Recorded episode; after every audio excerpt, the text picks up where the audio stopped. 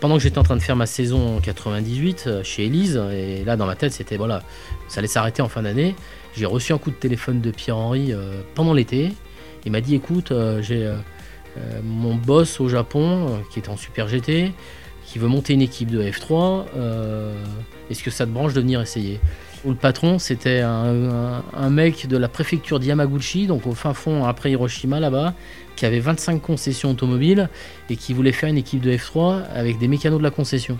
Le début est dur parce que j'habite euh, dans un village où il y a personne qui parle autre chose que du japonais, euh, que j'ai pas de voiture, qu'à l'époque internet ça existe quasiment pas, que j'ai pas de téléphone et que la première cabine téléphonique pour appeler à l'international elle a la 4 bornes du, euh, de l'appart. Donc au bout de 3 mois, je pense qu'il m'a sauvé.